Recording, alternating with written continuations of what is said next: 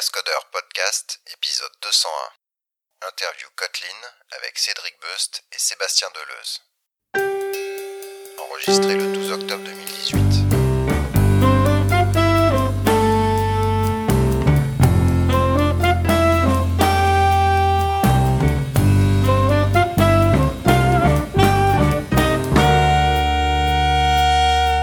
Soutenez les cascodeurs sur Patreon. patreon.com slash les cascodeurs. Joyeuses fêtes et bonne année à tous Bonjour et bienvenue au Cascodeur. Euh, il pleut, il est soir, on est un peu sur euh, euh, Radio Bleu. Vous êtes 350 km de bouchon en Ile-de-France, bon courage, tout ça. Euh, non, on est euh, sur un épisode où on l'enregistre tard parce qu'on a euh, a quelqu'un qui vit en la Silicon Valley. Du coup, c'est il y a un petit petit décalage pour pour tous se parler et on va parler de Kotlin. Alors c'est un épisode, ça fait longtemps qu'on voulait le faire et puis il y a eu des circonstances qui fait que ça ça s'est retardé retardé. Mais en tout cas, on est très heureux d'avoir Sébastien et Cédric pour discuter de ce sujet et puis Audrey qui est une une débutante en accélération forte sur Kotlin euh, participe aussi en tant que mi-intervieweuse, mi-interviewée, on va dire. ah, tu m'avais pas prévenu pour le mi-interviewé, d'accord. bah, t'imagines, tu vas donner un peu ton feedback, en tout cas, un truc comme ça, non? Évidemment. Voilà. Alors, euh, bah, dites-nous qui vous êtes, euh, votre vie, votre œuvre. Alors, Sébastien, on va faire genre que t'as pas été dans l'épisode juste avant. ok. Et puis, voilà. Ok, donc moi c'est Sébastien Deleuze, je travaille chez Pivotal en tant que committeur sur Spring Framework, euh, principalement sur les domaines du web et tout ce qui est reactive programming. Et puis je m'occupe du support Kotlin pour l'ensemble des projets Spring et je fais aussi partie de l'organisation de la conférence Mixit. Cool. Cédric euh, euh, Cédric Bost. Ah, attends, je suis désolé, j'ai toussé un peu, c'est horrible. Désolé pour les auditeurs. Cédric Bost, moi ça fait pas mal de temps que j'écris du code. J'ai créé TestNG, JCommander. Euh, et puis je suis en ce moment, euh, je dirige une organisation mobile chez Samsung. Et avant ça, je dirais mon œuvre, je pense que ce serait probablement euh, ma, mon rôle dans l'équipe Android euh, depuis les, les tout premiers jours, euh, il y a quasiment dix ans maintenant. Super. Bon, on a du beau monde, vous avez vu. Alors, on va démarrer euh, un peu comme d'habitude les interviews, un, tout petit survol de Kotlin euh, en, deux, voilà, en un paragraphe. Euh, qu'est-ce que c'est? Et puis après, on va zoomer du langage, on va regarder ce qu'il y a en dessous, et puis après, on va parler un peu de l'écosystème, tout ça. Alors, Kotlin, qu'est-ce que c'est selon vous? Euh, bah moi, je, en, en, deux, en deux phrases, vraiment, pour moi, Kotlin, c'est un langage statiquement typé, pragmatique et élégant, qui permet, euh, notamment aux développeurs Java, mais pas que, euh, d'écrire un code plus expressif, court euh, et facile à maintenir, en gros. Quoi. Oui, j'ai pas grand-chose à rajouter à ça. C'est euh, c'est un langage qui a été très inspiré des langages qui sont venus avant, y compris Groovy et, et quelques autres, qui, de mon expérience, a, a fait un, un bon choix de fonctionnalités euh, à inclure et à exclure. D'accord. Alors, euh, bah, on va justement zoomer sur le langage, notamment sur ses fonctionnalités. Pour vous, c'est quoi les fonctionnalités clés du langage euh, Alors, est-ce qu'elles sont uniques ou pas? J'imagine qu'elles le sont pas parce qu'effectivement, c'est il y a eu quand même une, des itérations sur les, les langages récents. sur et la clé, c'est plutôt un ensemble bien homogène de, de, fonctionnalités. Mais quelles sont pour vous les fonctionnalités que vous estimez clés de, de du langage Kotlin? Vas-y, Cédric. Ok. Euh, comme tu dis, il n'y a, y a pas énormément de fonctionnalités qui sont très innovantes. Il y, en a quelques-unes, mais c'est vraiment pas la, la, raison pour laquelle Kotlin est, un, est dans un, un rôle à part, à mon avis.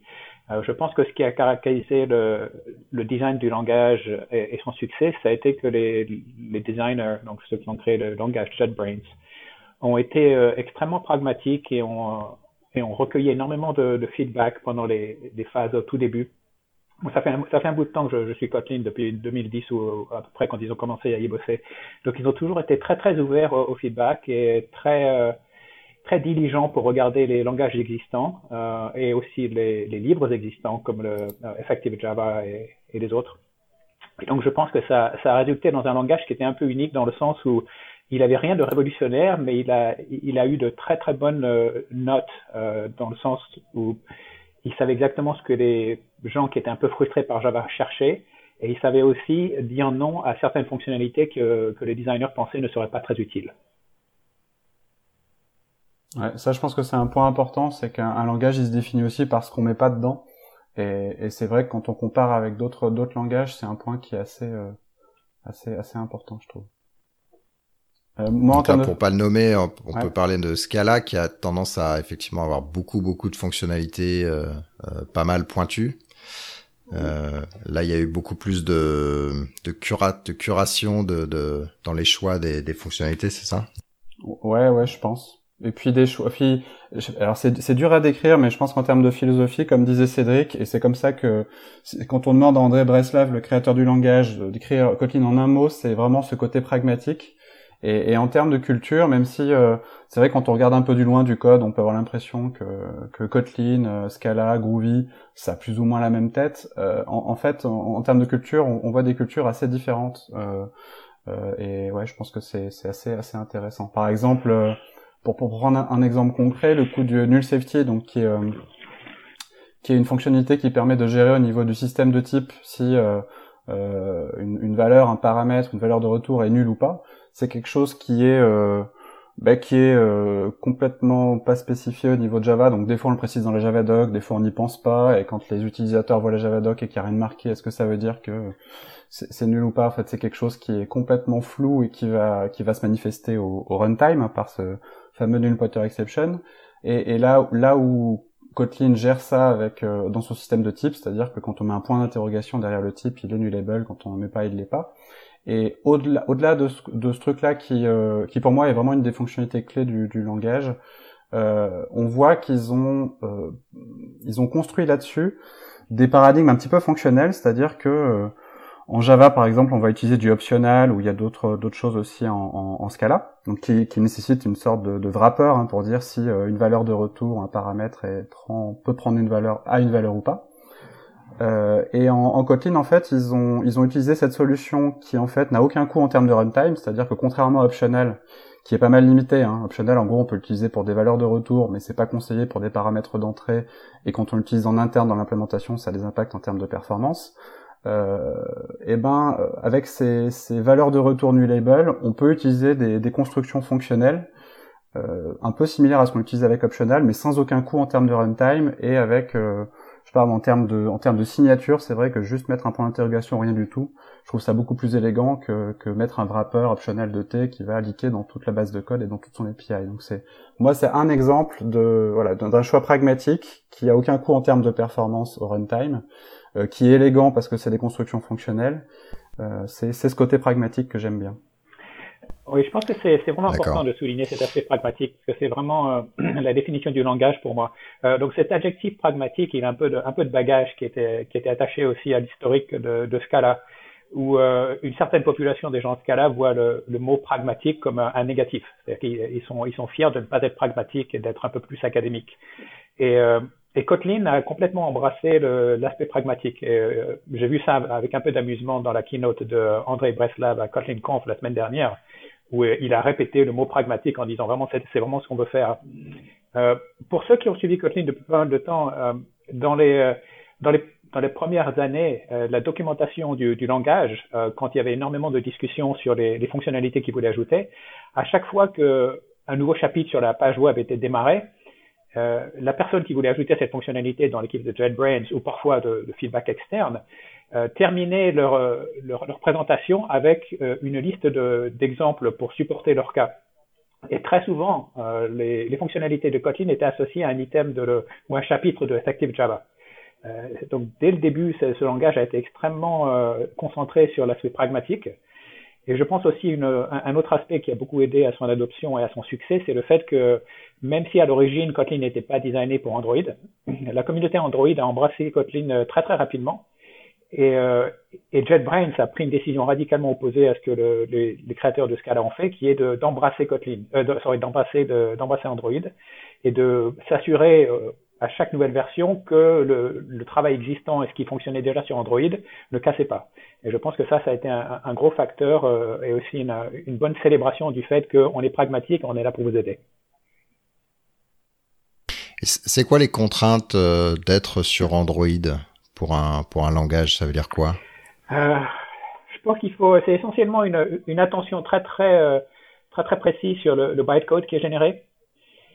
Sur le nombre de classes qui sont générées, sur le nombre de méthodes qui sont générées. Je crois que ce, sont les, trois facteurs principaux.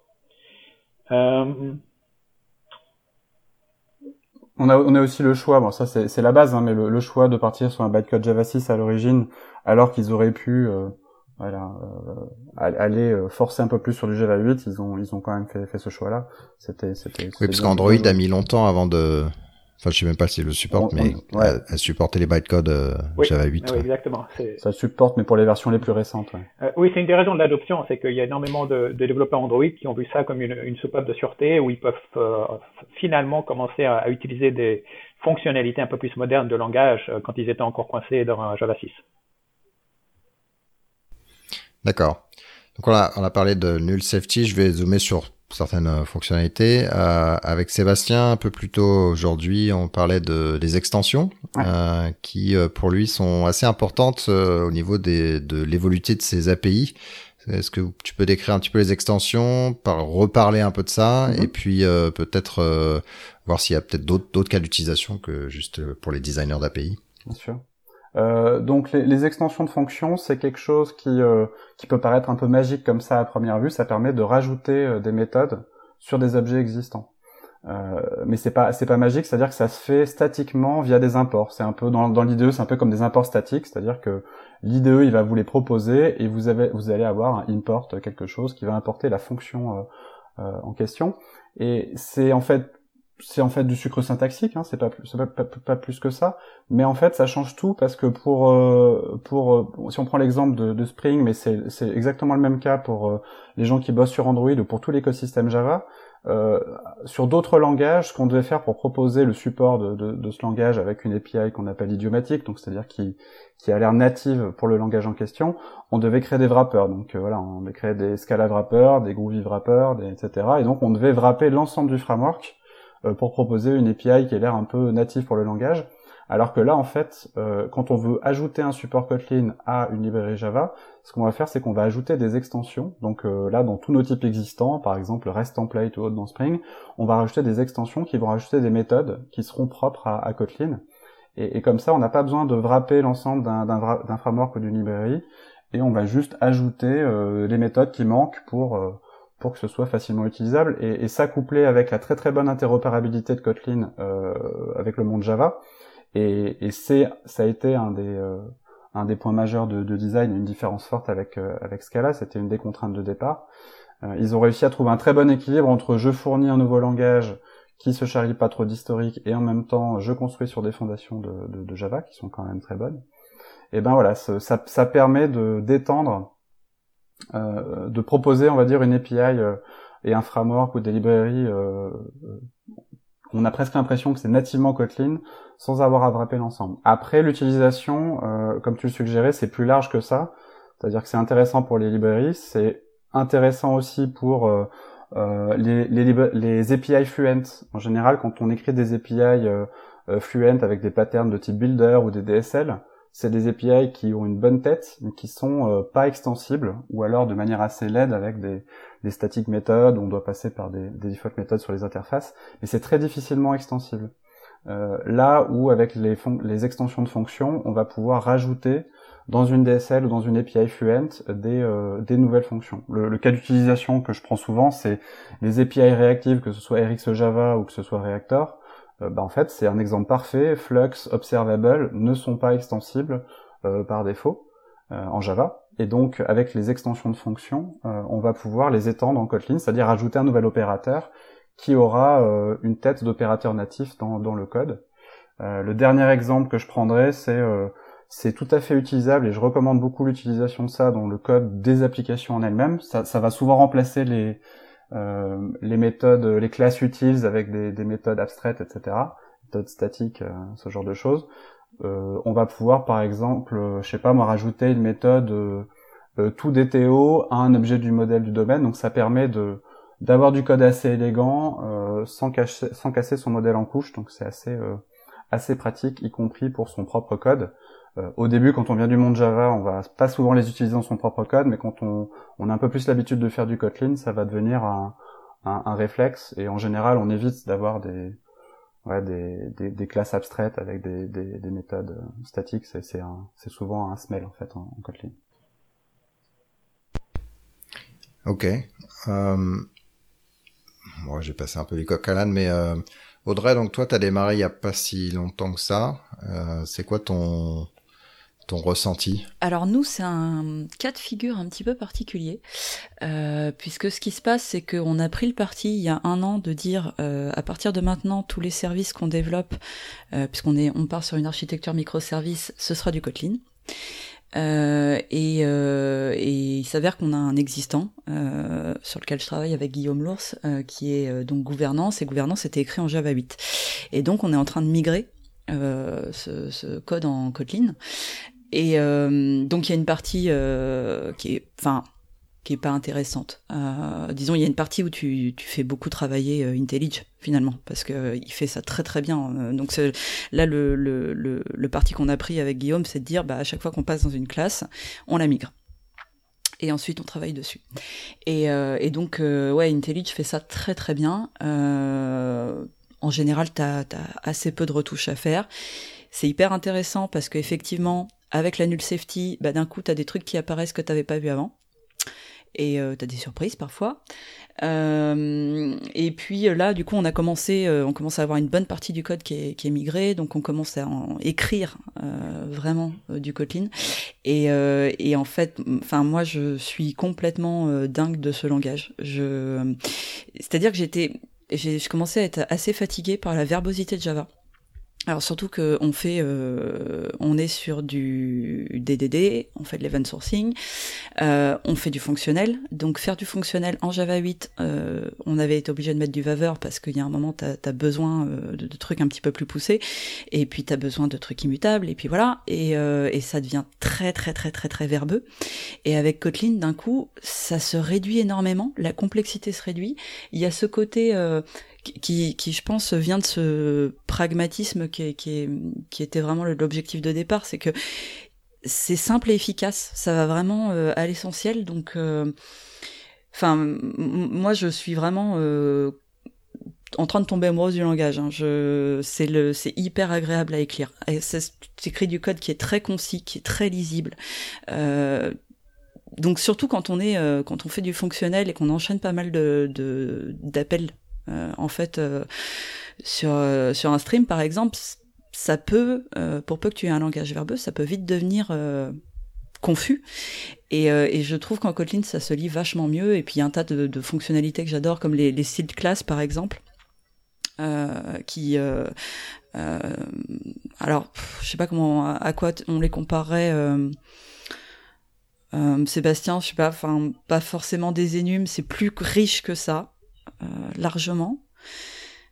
Mais on peut faire du pattern matching sur des styles classes. Donc en fait, on va pouvoir déterminer une, une, famille un petit peu comme ça de, de, classes. Euh, et puis, euh, ouais, on, réduit vachement le c'est quoi C'est une hiérarchie qui ne peut pas être étendue plus. Voilà, en fait, c'est ça. ça. Et, euh, et donc après, tu peux faire du pattern matching qui est strict parce que le langage il va t'enguirlander si t'as pas vérifié tous les cas. Euh, et euh, ouais, c'est, c'est, ça fait partie des fonctionnalités que j'aime énormément euh, dans Kotlin. C'est intéressant ce que tu dis, Audrey. Moi, j'ai le même retour sur. Euh, en fait, quand, dans une application, quand, tu, quand on va utiliser beaucoup d'annotations, par exemple, comme on, on peut le faire actuellement sur Spring euh, c'est vrai que on, on, voit que Kotlin est un, vraiment un langage très agréable à utiliser, euh, mais j'ai envie de dire ça se voit encore beaucoup plus quand on fait du fonctionnel. Quand on fait du fonctionnel, même si Java 8 supporte euh, du, fonctionnel, la, la verbosité, euh, le manque euh, manque de puissance va quand même se faire assez rapidement sentir. Et, et, donc ouais, quand on fait du code fonctionnel, ouais, il y, y, a vraiment un très très très gros avantage à passer à, à, à Kotlin. Là, la différence, elle est vraiment très très important. Le code redevient agréable. En fait, t'es mm. pas vraiment il y a une satisfaction à le lire et à l'écrire que t'as pas autrement. En fait. Euh... Cet aspect plaisir est, est, vraiment important et pour, pour ceux qui n'ont pas utilisé Kotlin, ils, peuvent, euh, ils écoutent probablement ça et se disent oui bon quand on, quand on commence à découvrir un nouveau langage, on a toujours un peu de cette, euh, cette lune de miel et, et ça arrive avec tous les langages, c'est clair. Euh, mais la difficulté avec un nouveau langage, c'est de maintenir cette lune de miel après, après plusieurs années. Euh, bon, ma expérience, mon expérience personnelle, c'est que j'ai toujours énormément de plaisir à développer en, Kotlin. Je suis pas le seul, mais euh, moi, je, trouve que ça résonne très bien avec le, ce slogan que JetBrains euh, a, a, mis dans leur, dans leur euh, ID depuis, depuis des années. I think Develop with Pleasure. Ça a été le, leur, leur, slogan pendant pas mal de temps. Et je pense que ça, ça résonne particulièrement bien avec, euh, avec Kotlin. C'est vraiment toujours un plaisir. Et, et, je vois aussi ça dans les, dans les équipes dont, dont je suis en charge. je, mets, je mentionne Kotlin de façon ex, ex, explicite dans les dans les annonces qu'on passe pour pour embaucher des développeurs parce que je sais que ça a une énorme importance. Euh, je sais que c'est quand euh, quand on a des développeurs ici dans Silicon Valley, on a énormément de de compétition. Euh, toutes les, euh, les requêtes pour euh, embaucher des développeurs Android se ressemblent, mais je suis sûr que celles qui mentionnent Kotlin dans le dans la description du boulot vont avoir beaucoup plus de réponses que les autres. et ça, c'est vraiment quelque chose que j'ai constaté dans la vie réelle. Ouais, c'est vrai que c'est quelque chose qui est assez, assez marqué. Euh, moi, avant, j'avais du mal à comprendre pourquoi les développeurs Ruby, par exemple, ils étaient tellement amoureux de leur langage et pourquoi ils avaient ce, ce rapport euh, très très affectif avec leur langage. Et c'est vrai que bah, Java, j'aime bien, il n'y a pas de souci. Hein. Euh, mais c'était quand même, ça restait quand même mon, outil de travail. Et, et, et c'est vrai que ce, je, pense que c'est dû au fait qu'on a vraiment l'impression que le langage nous aide beaucoup euh, et euh, ouais, je sais pas, il y a, y a, vraiment un autre type de rapport que, que je peux retrouver dans d'autres technologies euh, que, que, Java. L'autre point, c'est ne nous croyez pas et essayez. En fait, la plupart des, des, des, personnes qui apprécient pas trop Kotlin, en fait, c'est c'est surtout des personnes qui n'ont pas trop essayé encore. Donc vraiment, ne nous croyez pas. essayez, allez sur try.kotlinlang.org et vous verrez, il y a des petits exercices à faire je, pense que, enfin, moi, j'ai rencontré très très peu, voire aucun, et je, je, je vous jure que c'est vrai, personnes qui ont essayé le langage euh, plus que voilà une, une, ou deux heures et qui me disent vraiment, euh, vraiment, c'est une daube. Je, même, euh, voilà, je discute avec plein de développeurs Scala, Groovy ou d'autres d'autres backgrounds technologiques. Et les personnes qui ont pris le temps, et je sais qu'on n'a pas toujours le temps, mais d'essayer le langage concrètement, euh, c'est quasiment du 100%, quoi. Donc voilà, c'est quelque chose qui est assez étonnant. Et effectivement, moi, plusieurs années après avoir commencé, euh, je suis toujours amoureux de Kotlin, je l'avoue.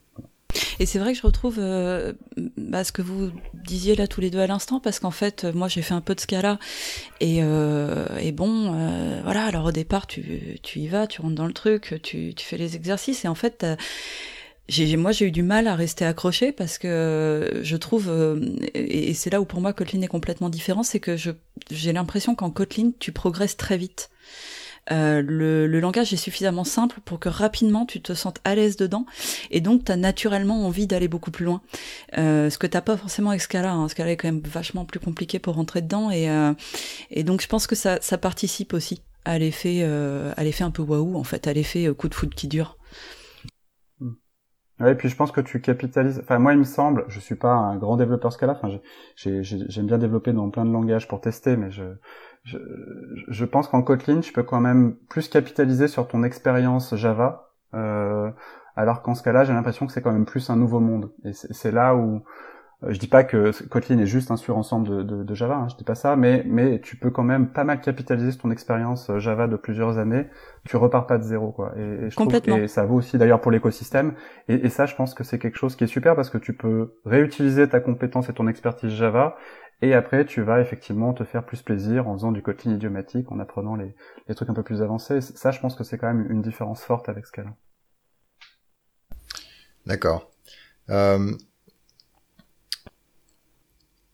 Le... C'est parti dans tous les sens, donc je sais pas par où continuer. Euh... Il y a quand même eu, donc il y a eu, euh, on va dire, euh, à l'évidence, un creux, euh, un creux assez sévère au, au niveau Java.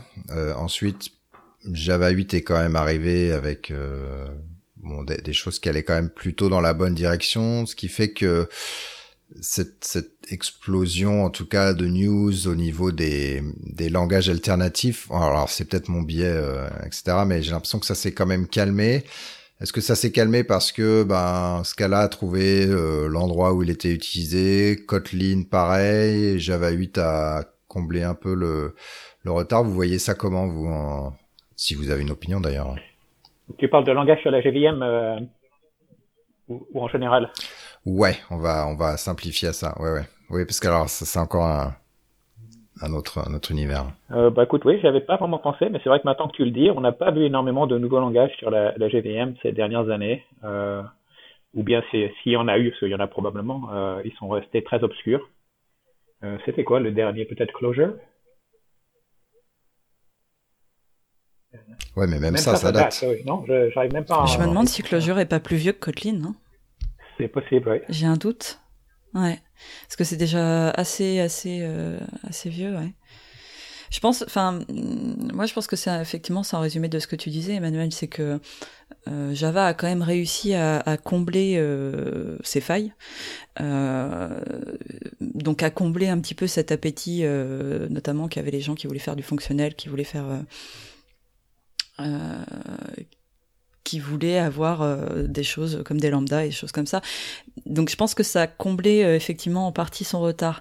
Mais euh, a priori, là, effectivement, il y a aussi l'effet, euh, pour ce qui est de Scala, ou même Groovy, j'ai l'impression que Groovy, c'est pareil, ils ont chacun trouvé leur, leur zone d'activité, entre guillemets, les, les, choses pour lesquelles ces deux langages sont vraiment, vraiment efficace et, euh, optimisé presque. Et euh, enfin, je pense que c'est vraiment une balance entre les deux.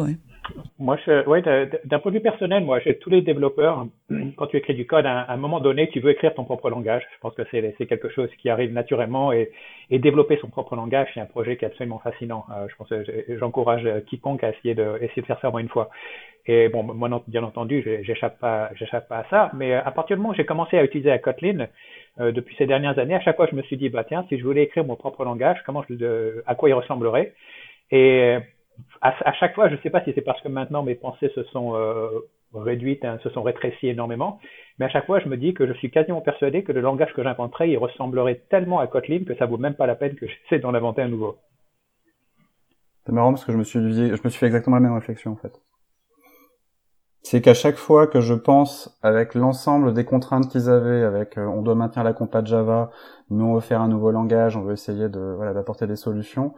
Les solutions pragmatiques qui sont trouvées, c'est pour la quasi-totalité celles euh, auxquelles j'aurais euh, abouti. Donc c'est assez assez assez troublant.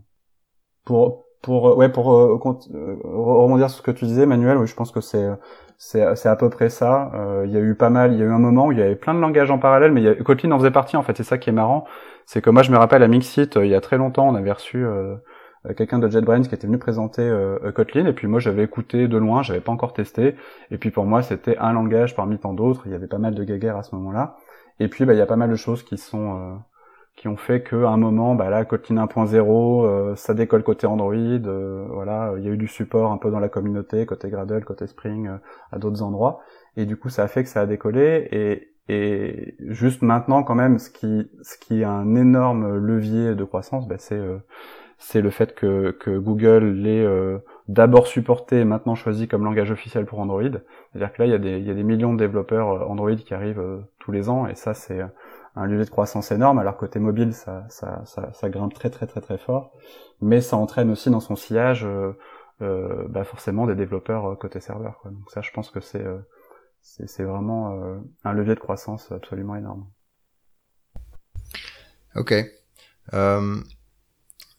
alors j'ai deux questions. On va résumer sur une fonctionnalité assez précise, les les coroutines. Mm Éventuellement, bon, vu que Cédric c'est un c'est un c'est vraiment un geek absolu des, des langages. euh, tu veux peut-être expliquer le, le, les concepts et puis après, euh, pouvez peut-être parler des coroutines. Je sais que là, il y a la notion de contexte qui est arrivée un petit peu dans les dernières versions des, des coroutines Kotlin, donc il y a, il y a peut-être un, c'est pas mal de trucs à discuter, mais déjà, c'est quoi une coroutine? Ah, C'est un peu difficile à expliquer sur un podcast et j'ai peur que les, les gens vont s'endormir. on, peut, on peut passer quelques minutes juste pour décrire l'idée, mais ensuite, euh, je pense que le, le, meilleur moyen de vraiment comprendre, c'est d'aller lire quelques articles, d'aller écouter euh, Roman Elizarov, qui est le, le, créateur et implémentaire de, des coroutines. Et, il, a a donné énormément de présentations là-dessus qui sont vraiment très très bonnes.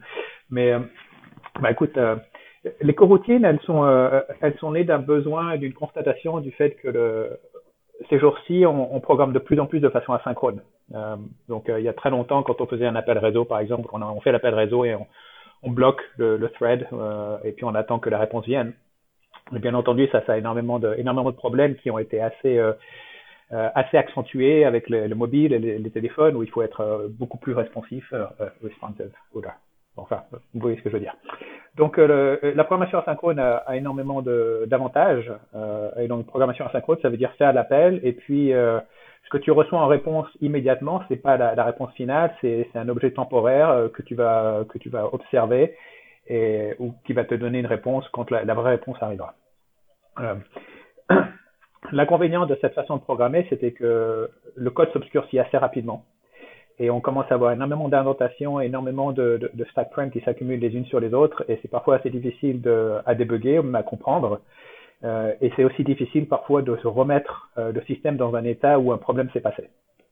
Donc l'idée des coroutines, c'est d'ajouter un peu de, de sucre syntaxique euh, et de faire en sorte que un appel qui est asynchrone et qui a besoin de prendre une callback ou qui va retourner cet objet futur euh, un peu compliqué, en fait, on va transformer la syntaxe de cet appel en une syntaxe qui ressemble à une syntaxe totalement impérative, totalement synchrone. Et euh, bah écoute, ça, ça, ressemble un peu à de la magie. Euh, et en fait, il y, en a un peu, il y a pas mal de, de bytecode qui sont qui sont créés derrière le derrière le rideau. Mais euh, l'idée générale, c'est que le code devient beaucoup plus facile à, suivre parce qu'il respecte un peu plus le modèle impératif que les gens ont quand ils, quand lisent le code. Mais il bénéficie de tous les avantages de l'asynchrone euh, et tu as aussi tout le système qui, euh, manipule euh, l'aspect des thread pools, comment, orchestrer leur, vie et tout ça. Donc écoute, je, je suis pas sûr que je veux vraiment aller plus en détail. Peut-être que Sébastien va dire quelques mots et, et, expliquer de façon un peu plus claire ce que j'ai fait. Non, non, mais c'est super, euh, c'est très clair. Juste, euh, on va dire que ça évite. Euh, tout à l'heure, je parlais de la null safety qui permettait de pas utiliser un wrapper de type optional pour améliorer la lisibilité du code. Bah là, en fait, on va, au lieu d'utiliser completable future, single ou mono, on va utiliser juste une fonction. on va rajouter le mot clé suspend. suspend function qui va retourner directement mon objet en fait sans avoir utilisé un wrapper. Et c'est vrai que ça améliore la lisibilité. Après, euh, tout n'est pas magique non plus, c'est-à-dire que euh, on va quand même, on est quand même dans un monde où on va gérer de l'asynchrone, des timeouts, des choses comme ça.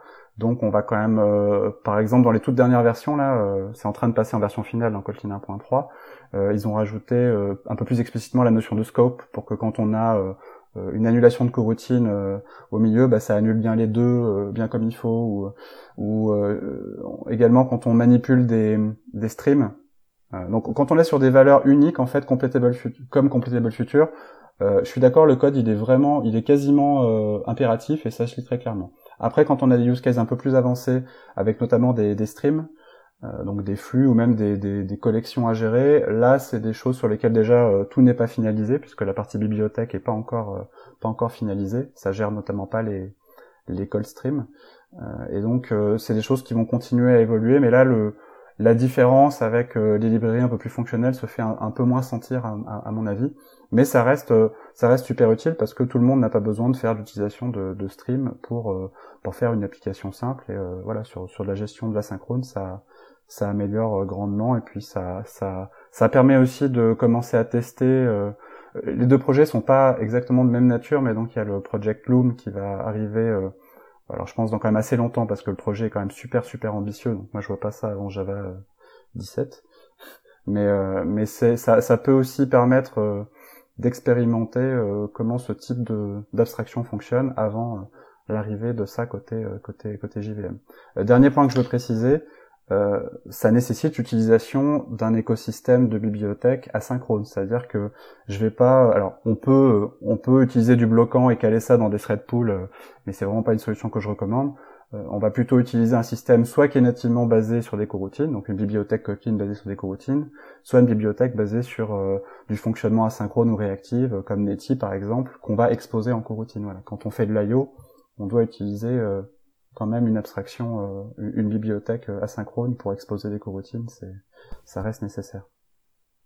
Euh, question, donc le, euh, donc le project Loom là, il, il euh, en fait le, le, modèle c'est on va faire des threads, mais c'est des threads, enfin green au sens implémenté par Java lui-même et qui vont être beaucoup plus légers en termes de coût que les, les threads natifs, ce qui fait qu'on peut en créer je vais dire des millions, euh, mm. alors que dans des, des vrais threads, on n'en crée pas des millions sur sur des machines.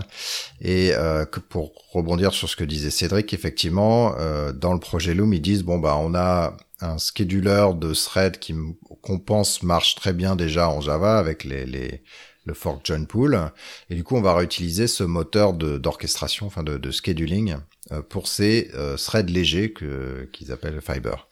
Dans Kotlin, c'est en concret, c'est une implémentation euh, de, de concepts similaires ou c'est parce que là vous parlez de manipulation de bytecode, etc. Donc ça se trouve, il y a même pas de notion de thread léger. Non, mais pour moi, si, si, les coroutines, c'est, c'est green thread, c'est juste que du coup, euh, bah, euh, les coroutines et Kotlin, ils sont obligés de se baser sur euh, sur Java 6 euh, et Java 8 pour implémenter ça. Donc, c'est-à-dire qu'ils sont obligés de construire une abstraction dessus qui qui gère eux-mêmes. Donc, c'est-à-dire qu'ils vont pas ils vont pas pouvoir baser ça sur des threads, mais ils ont géré ça. voilà, c'est justement le cœur des coroutines, c'est pouvoir avoir cette notion de, de thread léger, de pouvoir en créer des centaines de milliers sur base de la JVM actuelle. Euh, après, la question, c'est quand il y aura euh, Project Loom, déjà, il faut que ça avance, hein, parce que c'est vraiment super, super ambitieux. Donc, j'attends de voir euh, la version où on utilise des threads sans aucun impact et ça va devenir des threads légers. Je, je pense qu'il y aura quand même euh, des spécificités, mais à voir. À, à, mon avis, enfin, peut-être que je dis des bêtises, mais conceptuellement, on pourrait imaginer que plus tard, les coroutines puissent se recabler sur ce type de thread un petit peu spécial euh, pour, euh, on va dire, tourner plus nativement euh, dans la JVM. Faut pas oublier, on n'a pas encore dérivé vers ça, mais t'inquiète pas Emmanuel, on va en parler. Kotlin, c'est un langage qui est multiplateforme et pas uniquement JVM. Donc les coroutines, c'est une abstraction propre à Kotlin qui est disponible sur toutes les plateformes JavaScript natif et JVM.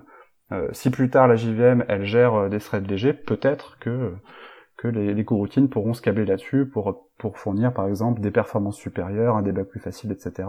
C'est, à mon avis, c'est pas complètement déconnant non plus, mais on n'en est pas du tout encore là, on sait même pas euh, concrètement euh, ce que ça va donner les Project Low, mais c'est, je pense que c'est un peu de même nature.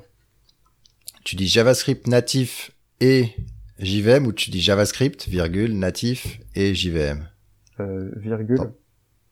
D'accord. Et du coup, native, ça veut dire quoi? Native, ça veut dire euh, donc c'est Kotlin slash native. Faut, faut voir que Kotlin, il y a mhm. plusieurs plateformes. Il y a Kotlin slash JVM euh, qui est plutôt la partie voilà côté côté serveur. Kotlin euh, Android, c'est quasiment la même chose, mais appliqué au monde Android.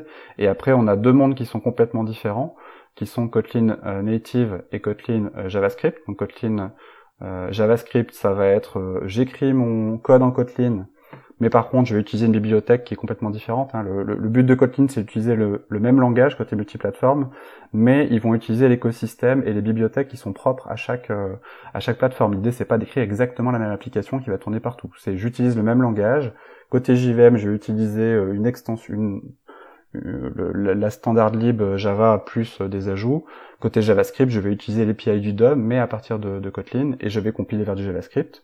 Kotlin Native, c'est euh, je vais compiler mon code Kotlin avec euh, donc LLVM qui permet de générer un bytecode intermédiaire qui après permet de, de compiler du, du, binaire pour chaque plateforme, ARM, x86, etc. ça supporte même WebAssembly comme, comme, comme plateforme. Et donc là, en termes de bibliothèque, on va plus être sur l'utilisation bah, de la glibc ou des choses comme ça. Donc c'est vraiment un aspect à pas négliger côté Kotlin.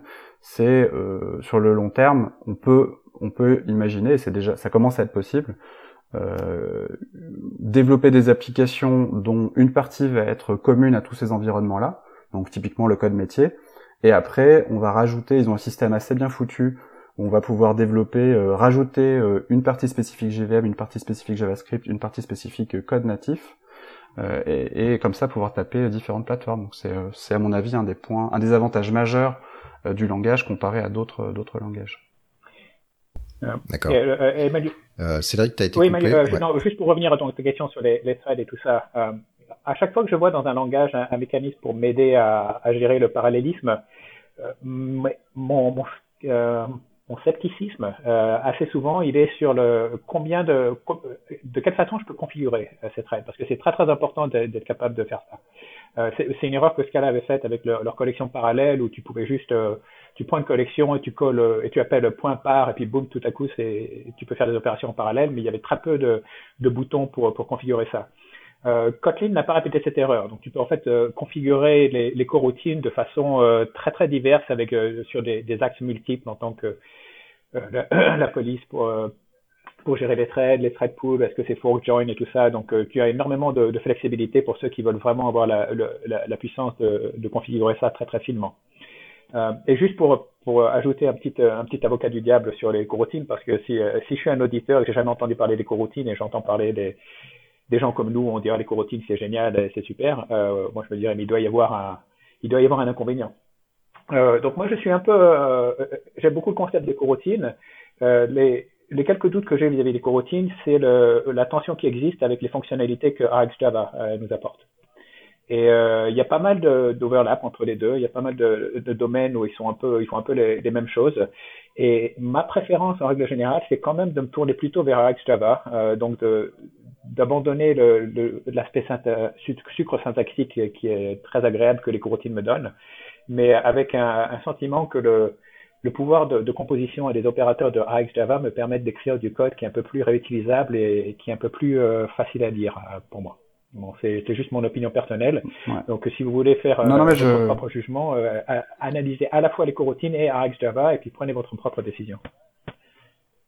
Ouais, j'ai exactement ce que disait euh, Sébastien de toute façon en fait quand il parlait de la notion de collect, enfin de, de stream, c'est là où le, le, le, modèle des coroutines il commence à pêcher un peu en fait. Ouais, je pense que moi j'ai un peu le même retour, c'est que sur des sur des cas d'utilisation euh, plus réalistes, euh, on va on va voilà quand on va utiliser euh, notamment pas mal de choses au niveau des channels, au niveau des coroutines, je trouve ça quand même voilà un peu un peu moins élégant que Eric Java ou, ou Reactor et euh, voilà, donc je pense que les deux, pour moi les deux, ils font sens.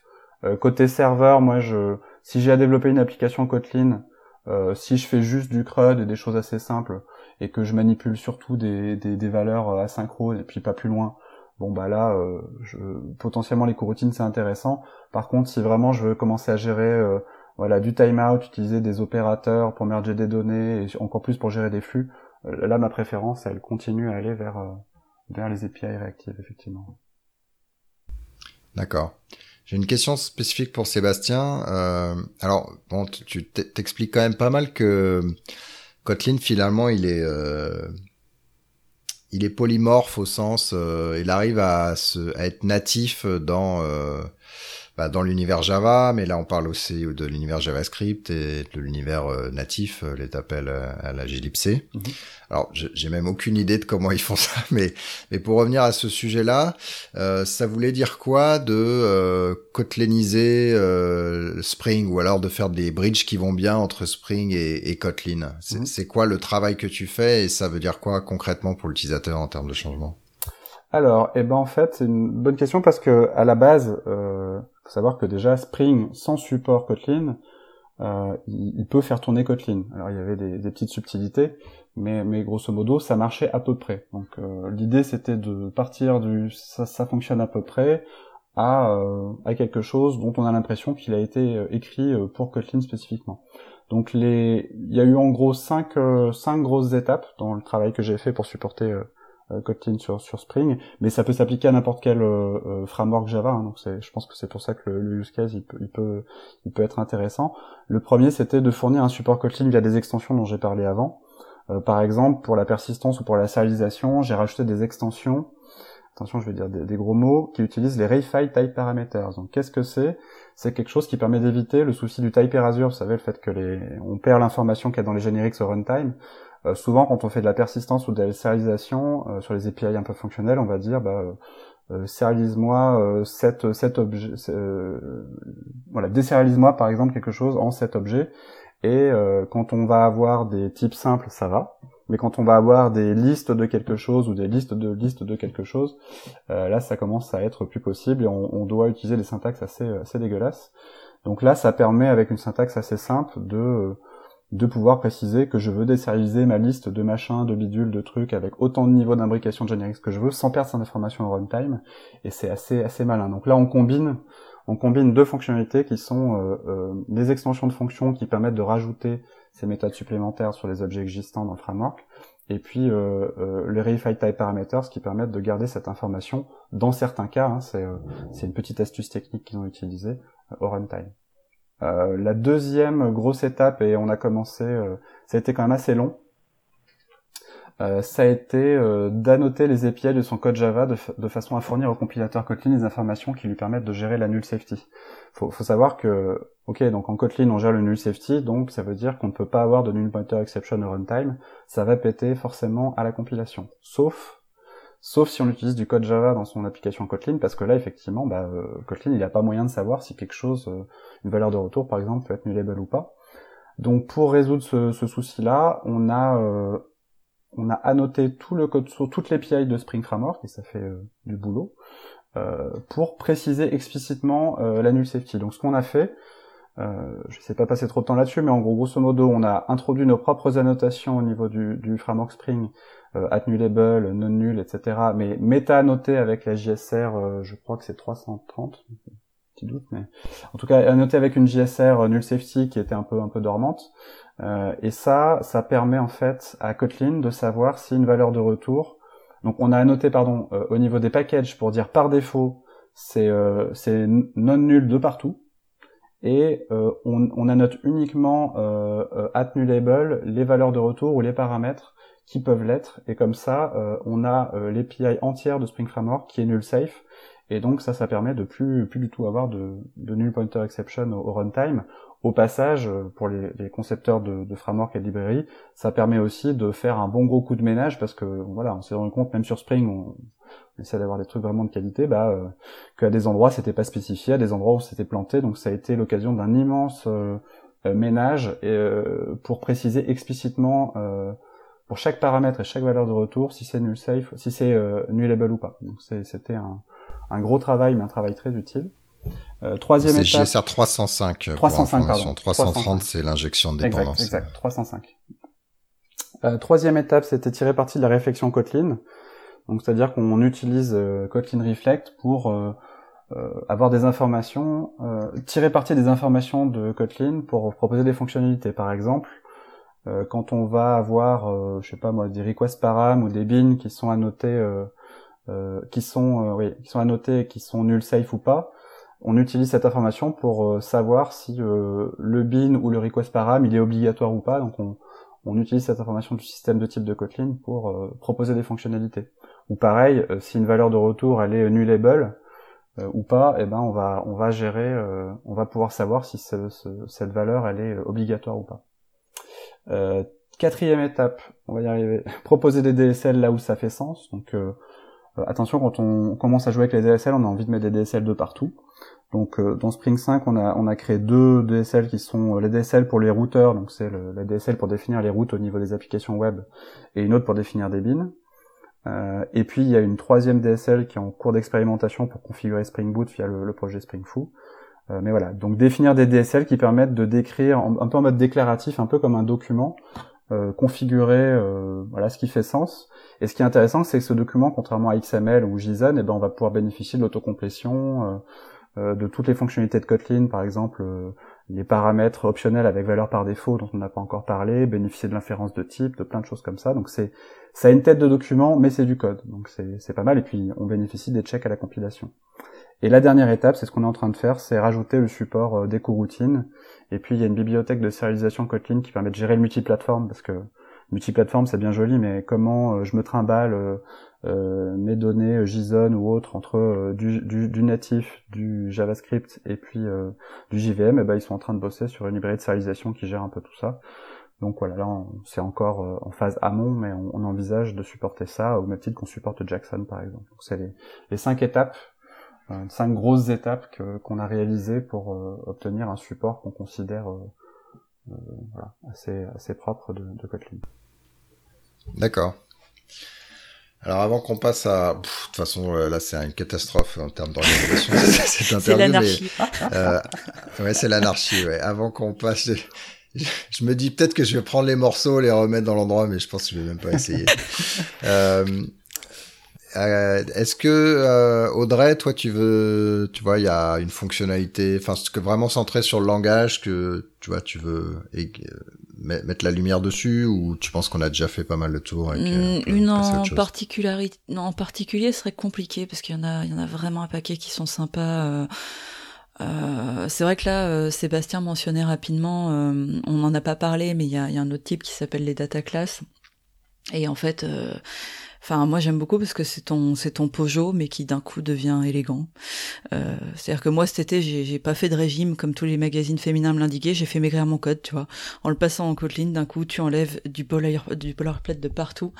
Et euh, c'est un peu comme euh, tu sais quand on utilisait Lombok en Java pour euh, pour enlever euh, dans nos Peugeot tous les getters, les setters, etc., les constructeurs, les equals, les hashcodes, tout ce qu'il fallait réimplémenter. Et là, d'un seul coup, tu mets juste data devant ton Peugeot et bim, c'est propre, c'est efficace, euh, tu as tous les accès dont tu as besoin. Alors peut-être le truc un petit peu perturbant, c'est que si, euh, si tu veux que ce soit privé, ben, il va falloir le spécifier. Euh, ce qui est peut-être le, seul truc qui est pas intuitif pour un javaïste au tout départ, mais en fait tu prends le pli assez vite. Euh, mais c'est euh, ouais, ça c'est une, autre des petites fonctionnalités que j'adore euh, dans le langage parce que ça permet. alors tu vois, surtout quand tu fais du DDD, t'as tes objets du domaine, bah d'un coup ils deviennent très très clairs. Quoi, ils, vraiment tu expliques juste ce que ça fait, tu peux surcharger tes constructeurs d'une manière assez simple et élégante, je trouve. Tu peux passer des valeurs par défaut, ce qui fait qu'après, quand tu appelles tes objets, euh, t'es pas obligé de passer toutes les valeurs. Si tu as des valeurs par défaut, bah, tu les zappes. Donc euh, ça, ça contribue à rendre ton code euh, plus léger et plus, euh, plus lisible.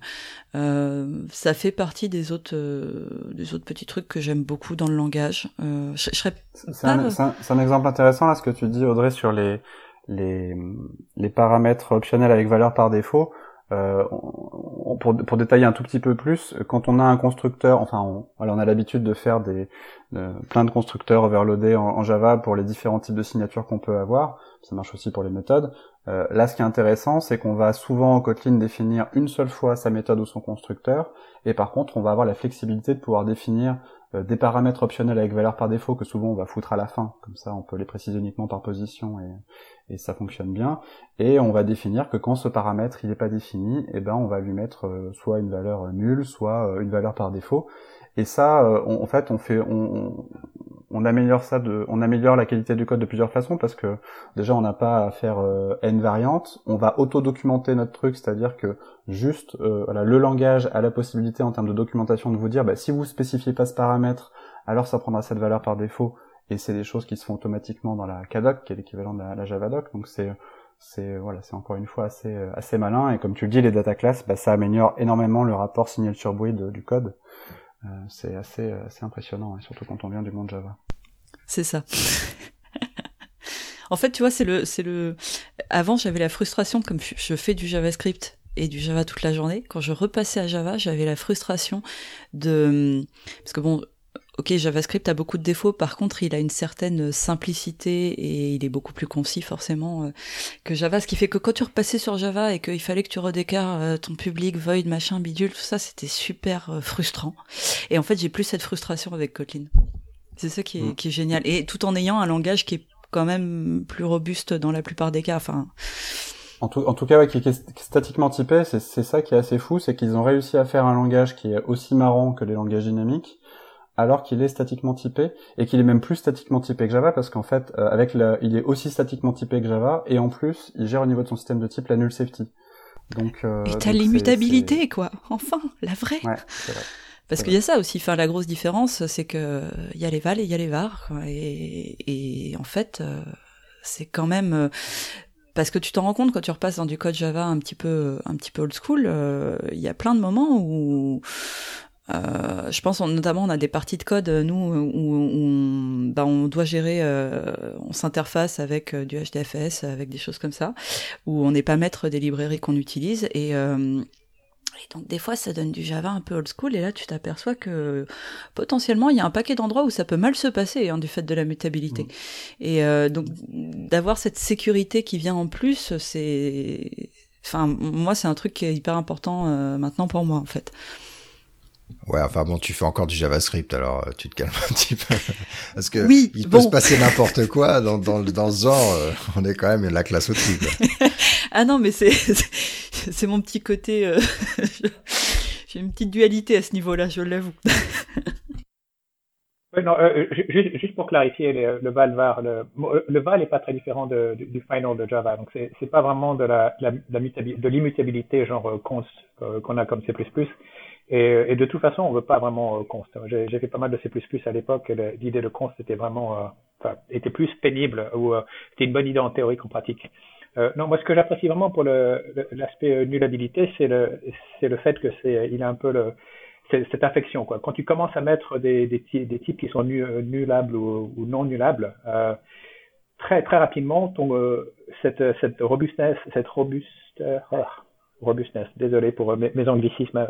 Robustesse, c'est bien. Hein. Euh, donc cet aspect va se propager très très rapidement à d'autres, à tout ton code. C'est-à-dire que tu, tu introduis, un, tu vois un type et tu t'aperçois, bah celui-là, je suis sûr qu'il n'est pas nullable, donc tu le mets non nullable et tout à fait, et tout à coup, tu vas avoir des tas d'erreurs à la compilation avec le compilateur qui va te dire, bah tiens, il faut, il faut aussi que tu modifies ça, que tu modifies ça, etc., etc.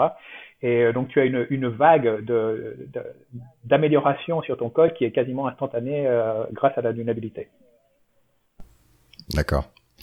Alors la question pour Audrey, c'est euh, là on parle de Kotlin, euh, Kotlin JavaScript. Euh, tu restes quand même avec ton JavaScript JavaScript. Je sais que toi tu avais essayé un peu TypeScript, mais finalement tu préfères JavaScript JavaScript. Alors, est-ce que tu Je ne dirais pas que j'ai essayé TypeScript. je dirais que je suis arrivé sur un projet où il y avait Angular. C'est pas la même chose. Euh, et à l'heure actuelle, je t'assure que si on pouvait le dégager, euh, enfin, on espère qu'à un moment on aura le temps et, et, euh, et le budget pour euh, juste virer Angular et, et, passer. Alors, on, a fait le choix pour la plupart des projets. Maintenant, on est en React sur le front.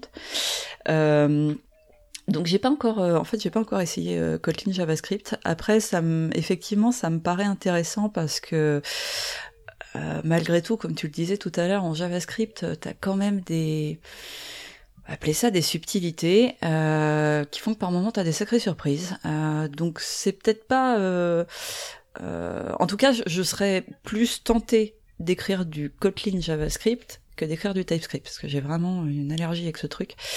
Euh, donc euh, donc ouais, j'ai pas encore tenté, mais je voilà. Euh, ça, me paraît nettement plus séduisant. Peut-être que ton allergie est plus due à Angular que, que TypeScript. Ma, ma perception de, de TypeScript, c'est que c'est un peu le, le Kotlin du monde JavaScript. Quoi. Je, je pense que c'est beaucoup de personnes, la plupart des personnes qui utilisent TypeScript vraiment euh, ne, veulent pas euh, retourner à, JavaScript après l'avoir essayé. D'après ce que j'ai vu, c'est les deux langages sont très proches euh, de façon philosophique et technique aussi. Ouais, et c'est probablement probablement le cas parce qu'en fait, enfin c'est vraiment Angular qui me pose un problème. Euh, je suis pas hyper fan de la syntaxe TypeScript, mais c'est pas le plus grave en fait. C'est c'est vraiment par contre la lourdeur d'Angular qui me pose problème à l'heure actuelle plus qu'autre chose. Donc euh... Euh, sur, sur Kotlin euh, en version JavaScript, moi j'ai joué avec. Euh, moi déjà sur le long terme, Kotlin pour du front-end, j'y crois énormément parce que voilà, un, un de mes buts euh, c'est de, de, limiter la, la, la, la, quantité de trucs au niveau technologique qu'on doit apprendre. Et c'est vrai que pouvoir mutualiser les compétences entre je développe mon mobile Android, euh, je développe mon serveur et puis je développe mon front avec le même langage, même si le, les bibliothèques sont différentes, ça me paraît être super euh, super intéressant, surtout que le langage me paraît être adapté. Après, ça n'a pas été euh, forcément un, énorme focus comparé à la partie Android ou, la partie serveur. Donc actuellement, Kotlin JS, il est sympa, euh, mais il a quand même des limitations. Par exemple, l'API du DOM et les API web qui sont générées, sont pas toujours super super typées. Donc là, on a discuté, j'étais à KotlinConf avec les, les, gens qui bossent dessus, et ils vont essayer de, de, se baser sur un web ideal plus, plus riche pour pouvoir générer une meilleure API. Euh, aussi, pour moi, le, la cible sur le front, c'est vraiment euh, WebAssembly comme, euh, comme plateforme euh, pour que ça tourne. C'est-à-dire que voilà, jusqu'à maintenant, on a pas mal considéré JavaScript comme le bytecode du web. Maintenant, avec WebAssembly, on commence à avoir un, vrai bytecode du web qui, qui, qui, est supporté par les différents navigateurs et qui permet d'aller beaucoup plus rapidement et, et qui évite de, de, tordre un langage vers un autre. voilà, c'est un, une vraie plateforme pour le, pour le web. Donc euh, moi je crois pas mal en ça. C'est pas encore prêt. Hein. Euh, WebAssembly ça commence à être supporté par Kotlin Native, mais euh, moi ce que j'imagine pour le long terme, c'est que avec les API multiplateformes, ils arrivent à construire une vraie API front commune à, Kotlin JavaScript et Kotlin Native avec une cible WebAssembly et qu'on arrive à avancer là-dessus et qu'il y a un vrai écosystème Kotlin front-end qui se crée parce que moi je je crois pas au fait que, que Kotlin arrive à s'imposer sur le front-end s'il utilise juste des bibliothèques JavaScript euh, comme le fait TypeScript. Le Kotlin, il doit créer son propre écosystème front-end. Et pour moi, là, les fondations de Kotlin JS, elles sont encore un petit peu faibles pour que ça, pour que ça fonctionne. Donc, j'attends pour l'année qui arrive et l'année qui vient des améliorations. je pense que c'est encore un petit peu faible sur ce qui est proposé sur Kotlin JS pour qu'il y ait un vrai écosystème costaud front-end qui arrive. Mais sur les années d'après, j'y crois, j'y crois très fort, très fort. Bref, t'attends des nouveaux frameworks JavaScript. ça devrait arriver. D'ici peu. Il y a probablement un nouveau framework qui est en train d'être créé euh, maintenant. Ouais, en fait, si ça se trouve, on a même donné l'idée à quelqu'un d'écrire un nouveau framework, ce qui sera un, un, un, drame personnel pour moi. euh, on, on, a parlé des, des, alors on a parlé un peu de sous le capot puisqu'on a parlé un peu des coroutines qui étaient un peu, c'est pour ça que je disais que c'était un peu tout dans le, dans le, dans l'autre sens. Est-ce que euh, un, voilà un langage euh, je sais pas si j'ai envie de dire qu'il est vraiment de plus haut niveau que Java, même si euh, certains euh, argumenteraient pour ça et je serais pas forcément contre. Euh, ça veut dire quoi en termes de vitesse, en termes de consommation mémoire euh, On a, on l'a pas dit, mais Kotlin il a pas de type primitif, donc il fait du, bah, il fait un peu plus que le que le boxing Java puisqu'il essaie vraiment de, que, ça n'existe pas, mais il essaie, j'imagine quand même d'optimiser et d'utiliser les primitifs au niveau de la JVM. Donc, euh, qu'est-ce qu'on peut en dire tout ça, de la performance, la vitesse, tout ça? Ouais, bon, bah c'est, euh, c'est, euh, je vais faire une réponse assez assez brève. C'est négligeable. je pense que ça ça n'aura aucun impact sur sur votre code. Et si vous avez des doutes à ce sujet, euh, il suffit juste de se tourner vers le monde Android. Et vraiment, il n'y a pas, il a pas, vous n'allez pas trouver plus de personnes qui sont euh, très très euh, attentives à ce genre de choses que les, les, développeurs Android. Et si les développeurs Android ont adopté Kotlin, ça devrait vous dire quelque chose sur le, le fait que le, la couche, la, la surcharge ou l'overhead que, que, Kotlin apporte est vraiment négligeable. D'un point de vue sur, dans le monde Android, les, premières choses euh, auxquelles on a on a payé, on a fait euh, énormément attention, c'était donc comme j'en parlais un peu tout à l'heure, c'était d'abord le, bytecode qui est généré. Euh, Est-ce qu'il y a des, des, des inefficiences, hein, des choses qui sont pas très efficaces? Euh, le nombre de, de, classes qui sont générées, classes intermédiaires et classes anonymes, euh, et aussi le nombre de méthodes. Donc ça, c'est un aspect que peut-être les gens qui ne programment pas Android n'ont pas vraiment d'idée, mais il y a une, une, limite qui est assez, assez euh, définie sur le nombre de méthodes qu'une application Android peut avoir. C'est 65 536, 65 000, juste un peu en dessous de ça. Euh, bon, cette limite peut être, euh, on peut aller au-delà de cette limite, mais à ce moment-là, il faut faire quelques modifications euh, et faire un peu de, de jonglage avec le, avec le build. Mais en gros, c'est une limite qui, était, qui a été considérée assez sérieuse pendant très longtemps dans monde Android, ce qui veut dire qu'à chaque fois que on ajoute une dépendance, qu'elle vienne de Maven ou qu'elle vienne de, de, de Kotlin, c'était très important de compter le nombre de méthodes qui étaient ajoutées de façon à s'assurer que vous n'alliez pas approcher cette limite. Ah, c'est 65 000 au total, c'est pour toutes tes classes de ton projet. Bon, c'est un problème qui est un peu dans le passé, ah, mais c'était un problème qui était très présent pendant pendant l'adoption de Kotlin parce que l'OS n'était pas encore très très bon pour supporter un nombre au-dessus. Donc vraiment toutes les applications essayaient très très euh, de façon très très agressive de rester en dessous de cette limite de 65 000 et une technologie ou même une librairie qui une fois que tu l'ajoutes en tant que dépendance et, après elle ajoute ses, propres dépendances, si elle ajoute euh, 3 ou 4 000 nouvelles méthodes, euh, c'était assez commun dans les équipes Android de dire euh, non c'est trop, ça vaut pas la peine, on va, on va se passer de cette, euh, cette bibliothèque. Et question, parce que toi qui étais pour le coup de l'autre côté, c'est quoi Ils avaient, ils avaient aplati euh, la notion de classe et de méthode, donc tu avais une référence, enfin tu avais un, un, chiffre pour euh, pour une méthode précisément. C'était une optimisation très très volontaire et très consciente de dans le de Dalvik. Euh, il y avait vraiment, c'était pas vraiment euh, le, même genre d'idée que oh dans 640K ça devrait être suffisant pour tout le monde. C'était vraiment, on, on, prend le pari que dans les, les 10 ans qui viennent, cette limite ne va pas vraiment être un facteur. Et le fait d'avoir, euh, de pouvoir encoder cette, cette, cette taille, de, de savoir qu'elle ne sera jamais excédée, a permis aux, deux ingénieurs qui travaillaient sur la, la, machine virtuelle d'Albic de faire énormément d'optimisation. Euh, moi, je pense que c'était vraiment une, c'est une très bonne décision qui s'est prouvée très très correcte et que et même cette, cette idée de, de environ 10 ans avant que ça devienne un problème était aussi correcte dans le sens où à partir du moment où les, les, applications ont commencé à être assez grosses pour approcher ce nombre de 65 000, euh, Android, l'operating system et aussi notre, nos outils de build ont commencé à être suffisamment bons pour euh, aller au-delà de cette limite sans trop de, sans trop de pénalité.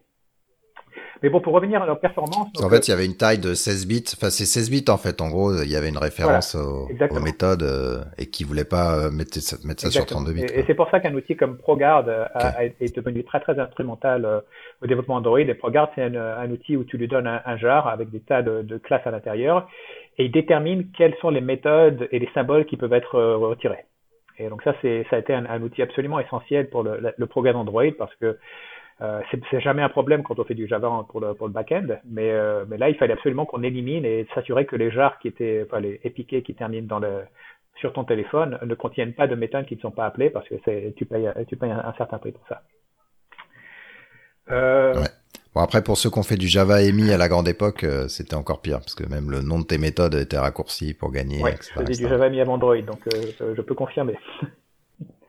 Euh, donc oui, donc pour, pour revenir pour, finir ça, le point de vue performance, c'est vraiment pas, c'est vraiment pas une bonne raison pour éviter le langage. Euh, j'ai vraiment énormément de mal à imaginer quelqu'un qui se dirait, bon, on voudrait bien utiliser Kotlin, mais euh, le, la surcharge ou l'overhead en tant que, que, code ou performance que Kotlin apporte, ou en tant que la taille du runtime qui était, je pense, dans les 800K il y a, il y a quelques mois, ou peut-être quelques années, ça fait quelques temps que j'ai pas vérifié, euh, c'est vraiment rien du tout, surtout comparé à, je veux dire, si tu ajoutes Guava ou quelque chose comme ça à tes, à tes dépendances, euh, tu as déjà plus, as déjà plus de, de poids que, le, que Kotlin. Ouais, j'ai le même type de le même type de retour. Euh, on peut, en, en fait, on, retrouve encore une fois l'aspect pragmatique. Par exemple, tu disais, il n'y a pas de type primitif. Euh, alors, il n'y a pas de type primitif quand tu développes, mais en fait, au runtime, il y en a. Euh, c'est-à-dire que, euh, si je dis pas de bêtises, les types euh, non nullable sont transformés en primitifs et les types nullable sont transformés en types non primitifs. Donc, et on retrouve cette philosophie à pas mal d'endroits, c'est-à-dire que là où Kotlin va être un peu plus lourd que Java, ça va être au niveau compilation, ça va prendre un peu plus de temps. On est on est très loin de ce qui se passe dans le monde Scala, hein, mais effectivement, il y a plus de boulot qui est fait par le compilateur. Ça, c'est vrai. Par contre, euh, euh, là où ils ont été intelligents, c'est qu'ils ont ils ont réussi à mapper leur modèle, euh, leur langage plus haut niveau, comme tu dis, sur un runtime qui est exactement le runtime Java. C'est-à-dire que par rapport à Java, il y a y a aucun overhead, voire voire des fois c'est même un peu plus rapide. Donc donc ça c'est c'est assez malin. Donc le seul le seul côté où, où Kotlin est un peu lourdeau euh, et c'est pas utilisé côté Android, c'est c'est la partie réflexion. Kotlin Reflect, c'est un gros bébé de 2 mégas, euh, ça embarque la moitié du compilateur, c'est gros, euh, ça, ça, ça, fait pas mal de pression sur le, le garbage collector et donc c'est, c'est un vrai problème parce que c'est vraiment le seul endroit où Kotlin est un peu un peu un peu fat et donc euh, là actuellement on est en train de pas mal de discuter avec les gens de, de Kotlin et ils ont ils sont ils, nous ont proposé une API de Reflection Light qu'on est en train de, de tester et donc ça devrait sortir très prochainement donc voilà sur le, le seul gros défaut qu'il y a euh, ça devrait euh, largement s'améliorer. On va avoir une API de Reflection Light d'ici à l'an prochain euh, qui permettra de corriger ce, ce, ce, défaut. Question du coup, bon, Spring, enfin, en gros, l'univers Java, c'est quand même, bon, ça utilise les réflexions. Donc, vous, toi, t'avais pas le choix. Enfin, vous avez pas le choix et vous utilisez ce truc-là, mais bon, vous n'êtes pas grand fan c'est ça? Bah on l'utilise. Euh, alors déjà un c'est optionnel, hein, c'est-à-dire que si on l'a pas dans ClassPass, eh ben, du coup ça va euh, se débrouiller sans interpréter les informations de, de null safety et de, de choses comme ça. Euh, et actuellement, bah on a utilisé Kotlin Reflect, les capacités de réflexion de Kotlin, pour étendre les capacités de réflexion qu'on a déjà en Java. C'est-à-dire que nous nos API de réflexion Java elle marche pour la plupart euh, côté Kotlin. Ah oui, tu peux quand même utiliser les API de réflexion Java. Ah ouais, tout à fait. Et en fait, on est encore sur. Un... C'est pour ça que c'est d'autant plus dommage que Kotlin Reflect ils sont un peu gros, c'est que euh, on est sur un truc qui va juste nous permettre grosso modo de d'identifier les primary constructeurs, de voir si un type il est nullable ou pas, de voir s'il y a une valeur par défaut euh, et, et, de préciser des paramètres euh, par par leur nom plutôt que par leur position. Voilà, on n'est pas sur un truc complètement fou. Et en même temps, le truc il fait, il il est plus gros que la std Kotlin, donc il y a, y a, un petit souci. Et donc voilà, j'ai discuté avec les ingénieurs de chez Kotlin et ils ont dit ouais, ben, on est désolé, mais euh, euh, en fait, on a dû embarquer la moitié du compilateur pour fournir les PI de réflexion, donc c'est pour ça qu'il est un peu gros. Voilà, encore une fois, d'ici à quelques mois, ça sera, ça sera réglé. Sinon, ça fait bien le job. C'est juste que c'est, c'est dommage d'avoir une dépendance un petit peu, un petit peu importante et d'avoir un impact en termes de runtime, alors que tout le reste du langage est hyper optimisé et quasiment euh, sans aucun coût en termes de runtime. D'accord. C'est pas lié à la réification quand même. Non, non, non, pas du tout. Non, non justement, le, le, le, le type parameter, c'est euh, c'est euh, uniquement utilisable dans les méthodes inline en fait. Donc euh, voilà, c'est un cas, c'est un effet de bord du fait que la méthode est inline et grâce à ça, ils peuvent arriver à choper le, le type générique. Mais il n'y a pas de il a pas de réification en tant que telle. Il, il, reste encore une fois sur un.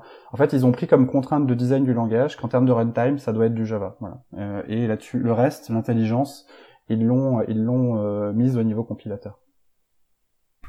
Ok. Euh, je pense qu'on a implicitement pas mal parlé des utilisateurs types. Donc il y a euh, donc euh, bon, beaucoup de gens euh, dans l'univers Android. Euh, il y a, on n'a pas parlé, mais Gradle a fourni un DSL maintenant qui est en Kotlin, avec alors qu'historiquement c'était uniquement Groovy. Mhm. on a parlé du Kotlin côté serveur, donc toi t'es, enfin, disons, pardon, euh, Audrey et Sébastien, vous êtes euh, vraiment dans cette euh, cet univers-là. Il y a des choses, des choses qu'on manque. enfin, on a parlé des autres JavaScript native pour le coup. Je sais pas s'il y a beaucoup de monde, mais voilà. Bah déjà, il y en a d'autres côté serveur. Hein, donc du coup, il y a aussi Cator qui est un framework créé par JetBrains et qui est nativement Kotlin. Vertic, ils ont un support Kotlin. HTTP4K, Javelin, voilà. la plupart des, des, des, frameworks Java supportent Kotlin et il y a aussi des frameworks nativement Kotlin. Après, il y a, euh, euh, si, il y a, y a Arrow, du coup, qui, qui, qui est plus pour les personnes qui viennent du monde Scala et qui veulent vraiment un développement euh, fonctionnel un peu comme en Scala. Perso, pour moi, c'est trop trop fonctionnel et je, on, perd un peu le côté pragmatique que j'aime bien, donc je suis pas ultra ultra fan. Euh, pour moi, on peut faire tout à fait du fonctionnel euh, juste avec ce qui est fourni par par Kotlin, mais en tout cas pour les gens qui qui sont qui préfèrent vraiment aller encore à l'étape d'après au niveau fonctionnel et qui viennent du monde Scala, je pense que Arrow c'est euh, c'est un bon euh, bah, un bon moyen de faire la transition quoi. Après il y a quelques notamment quand tu quand tu faisais du fonctionnel en Java, euh, tu avais rapidement besoin de Vaver quand même euh, pour avoir un, un, code plus lisible et euh, tu peux utiliser Vaver en Kotlin. par contre, ça nuit à la lisibilité du code quand même. Et euh, c'est là où euh, Arrow peut être intéressant parce qu'il va te permettre de, retourner, de retrouver certaines choses euh, que tu as en Vaver, les trailblazers, les choses comme ça. Euh, par contre, effectivement, nous on l'a pas encore euh, mis en place parce qu'on peut pas tout casser d'un coup. Euh, mais c'est c'est trapu. C'est il y a d'autres d'autres équipes qui l'ont mis en place chez nous et c'est assez tu, tu, perds euh, tu perds le côté euh, waouh et facile de Kotlin en fait quand tu passes à Arrow mm. apparemment. Donc et puis, euh, puis, c'est vrai qu'on peut aller plus loin avec euh, avec Java, on est très très vite limité. Avec Kotlin, on peut quand même aller beaucoup plus loin, même si effectivement, bah, il y a, y a, effectivement un moment où on est, on a besoin d'outils supplémentaires et après, bah, c'est un choix. Mais voilà, mais déjà, c'est vrai que de base, on peut, enfin, t'as peu d'opérations où t'es vraiment bloqué, quoi.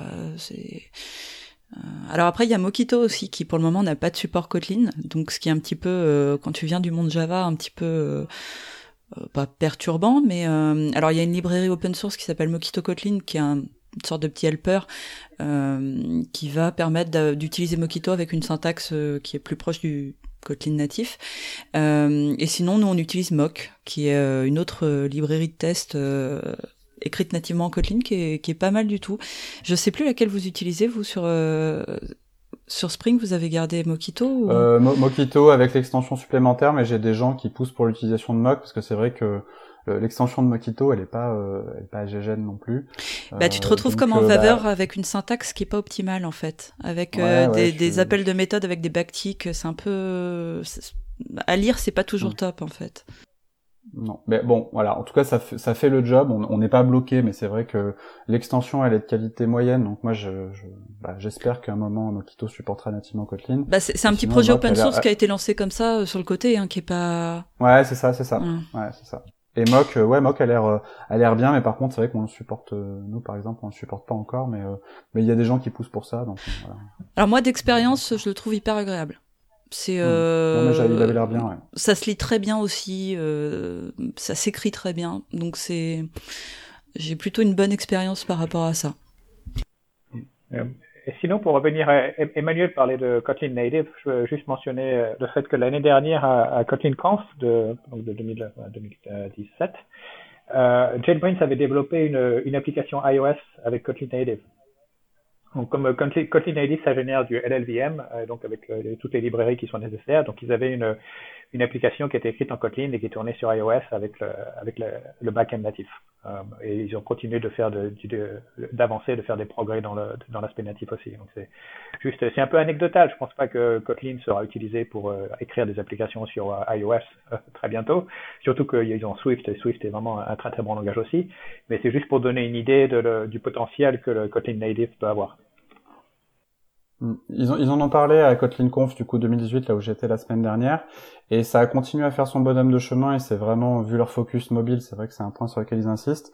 Euh, là où ils décrivent des cas d'utilisation intéressants c'est sur euh, je veux développer une bibliothèque partagée entre euh, le monde Android et le monde et le monde iOS c'est vrai que autant pour les applications finales ça restera la chasse gardée de Swift autant pour voilà je veux développer une, une bibliothèque mobile qui soit euh, exposé des deux côtés, euh, il peut y avoir des use cases. En tout cas, euh, ils continuent à, ils sont passés là en bêta là, sur Kotlin et a priori c'est ce genre d'utilisation qui, qui cible.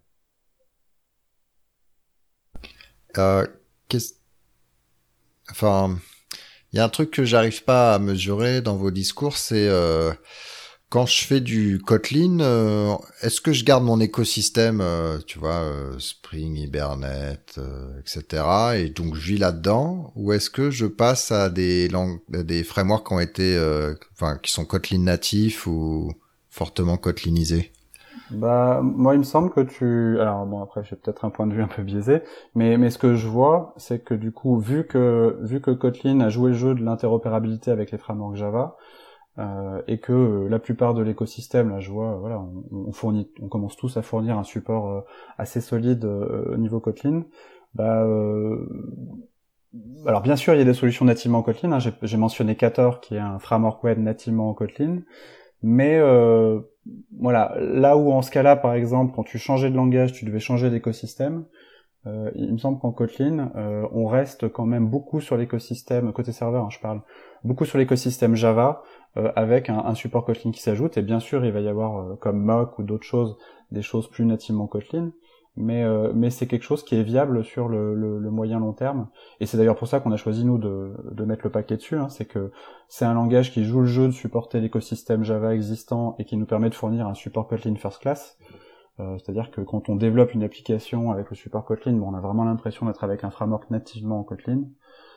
donc je, voilà, je pense que ça va continuer. Enfin, on va continuer à avoir euh, dans Kotlin euh, beaucoup de, de librairies et de frameworks qui sont utilisés dans le monde euh, dans le monde Java.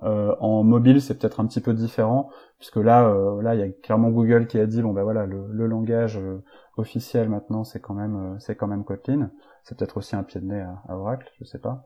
En tout cas, voilà, dans le monde dans le monde Android, je vois plus d'écosystèmes nativement Kotlin mais là, la configuration, elle est, à mon avis différente. Ouais, tu, as le, tu, as le, tu as le choix complet. Hein. Tu peux continuer d'utiliser toutes tes, tes dépendances euh, qui viennent de Maven, qui viennent de Java, et euh, il y en a beaucoup qui font ce choix. Moi, je continue d'utiliser euh, bon, TestNG, JCommander, bien sûr, parce que c'est les miennes, mais aussi Juice, ou Jackson, ou JSON, euh, et il y a des bonnes raisons pour continuer d'utiliser certaines dépendances de Java, parce que même si elles sont peut-être un peu moins natives Kotlin, euh, bon, d'abord elles vont, elles vont fonctionner avec euh, interopérabilité 100%, mais aussi comme elles ont 5 ans, 10 ans de développement derrière elles, surtout en ce qui concerne par exemple les, des parseurs JSON, euh, de point de vue performance et de point de vue robustness, euh, ah, ah, merde, à nouveau.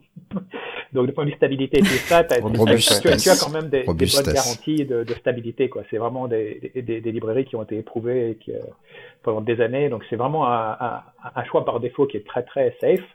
Et puis ensuite, bah, comme euh, tu deviens un peu plus familier avec l'écosystème Kotlin, tu vas commencer à regarder des, des, librairies équivalentes qui sont écrites en Kotlin et avec qui donnent des API un peu plus euh, Kotlinesques.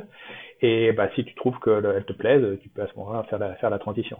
Euh, J'ai jamais rencontré dans toutes mes années avec Kotlin une librairie que je pouvais pas utiliser, qui était Java que je pouvais pas utiliser. Euh, au pire, c'est bon, c'est vrai que c'est un peu bizarre parce qu'il faut utiliser des annotations un peu spéciales parfois, mais c'est ça s'arrête là quoi. La fonctionnalité, c'est 100% disponible.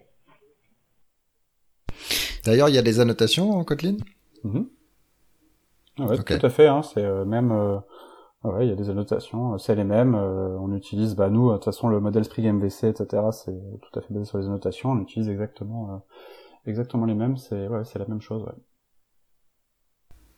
D'accord. Euh, écoutez, euh, je sais pas, communauté future, euh, c'est en gros un mot de la fin euh, déguisé, à moins que vous ayez des sujets spécifiques à. Euh, J'avais peut-être juste un, un, point que parce que j'entends ça souvent mentionné dans la communauté par rapport à, à, Groovy, à Groovy qui, a, qui était à la base un langage dynamique qui a après supporté le typage statique. Euh, J'entends souvent dire oui, Groovy supporte le typage statique, donc c'est pareil que Kotlin. Euh, je voudrais juste détailler. Alors déjà, moi, je suis pour la paix des langages, hein, tout va bien, mais et chaque euh, langage a sa, son stock à l'utilisation. C'est joli cette expression, la paix des langages. Ça sera peut-être le titre, de, le sous-titre de l'épisode. Merci beaucoup. Euh, c'est la paix des ménages, mais ouais, adapté à notre univers technologique. Euh, donc en fait, euh, donc les deux supportent le typage statique, on est bien d'accord. La différence que je fais, à mon avis, elle est extrêmement importante. C'est que Kotlin, il est euh, statiquement typé depuis le début, et je l'ai même dit encore plus statiquement typé que Java. Et donc même s'il a une syntaxe un peu sexy, il s'est construit sur ce paradigme de langage statiquement typé, et tout l'écosystème s'est construit là-dessus. Alors que Groovy, bah, au début, il était dynamique, euh, et du coup, bah, tout l'écosystème, hein, quand on voit euh, si vous discutez un peu avec les gens qui font Gradle, ils pourront, ils pourront euh, vous en parler. Euh, ou quand on voit tout l'écosystème de test aussi qui est autour de Groovy, ben il s'est, construit sur la base d'un Groovy dynamique. Et après, sur la fin, grâce à, à Monsieur Champeau notamment, euh, il y a eu un super travail qui a été de rajouter ce typage statique, mais c'est venu un peu tard, c'est venu à la fin, ça a été très très bien fait, mais l'écosystème qui s'était construit sur l'écosystème, euh, le système de langage dynamique était déjà construit, et, ça à mon avis c'est une langage énorme, une différence énorme, c'est-à-dire que quand on utilise du Kotlin, on est dans un monde statique exactement comme en Java, alors qu'en Groovy, eh ben, euh, même si effectivement on peut de manière optionnelle faire du statique, on, on sent quand même de par l'écosystème qu'on est sur sur une culture plutôt dynamique. Donc voilà, c'était un, point que je voulais préciser. Et euh, Kotlin s'inspire énormément de Groovy, euh, ça on l'a dit, on le redit, euh, ils sont arrivés après, donc effectivement ils ont pioché un peu partout les points qui leur allaient. voilà, c'était juste une précision que je voulais apporter. Bah, sinon, point de vue communauté, Emmanuel, j'ai pas vraiment de, pensée très profonde, mais je viens de jeter un coup d'œil rapide au, Slack de Kotlin. Je suis allé sur le, channel, le channel général et il y a 18 000 personnes euh, juste sur ce channel. Euh, et il y en a, je sais pas, 50, 50 autres channels que tu peux choisir. Donc, euh, pour te donner une idée de la, taille de la communauté et, le fait que les, chiffres que André Breslav pendant sa keynote la semaine dernière a donné, euh, la croissance qui est vraiment en hyper croissance maintenant de Kotlin, c'est n'est pas imaginé. C'est très réel. Et je pense que Kotlin est vraiment va être une, une force très très importante dans le, le monde JVM pour les, les 10 ou 20 ans qui viennent. Hmm. Tiens, on n'en a pas parlé, c'est euh, open source, euh, il y a une spec, euh, c'est comment? Oui, c'est open source, il y a une fondation alors qui a été préannoncée l'an dernier et que André en a reparlé. Euh, J'avais pas mal aussi poussé pour ça. L'idée c'était effectivement que Kotlin à la base c'est JetBrains, mais que sur le long terme, ça pourrait être bien d'avoir un langage qui est un peu moins euh, verrouillé par un seul éditeur logiciel.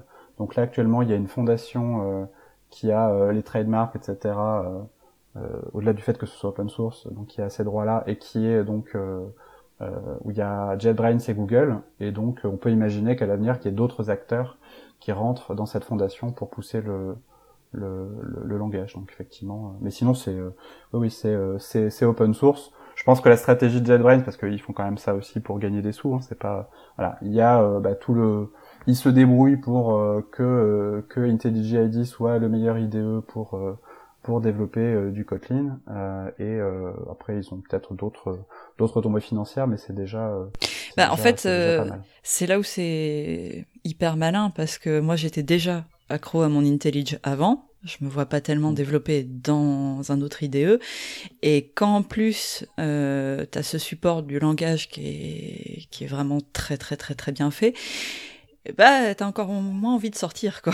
c'est un peu peut-être un petit peu vicieux, mais euh, ça marche très bien. Hein. C'est euh, et, puis, et puis je pense. Ouais, mais enfin moi je peux pour enfin pour avoir vu les débuts un peu comme comme Cédric. Euh, moi à l'époque je qualifiais ça un peu d'un pari plutôt naïf quoi de se dire enfin en tout cas si le raisonnement c'était on fait un langage comme ça on va vendre plus d'IDE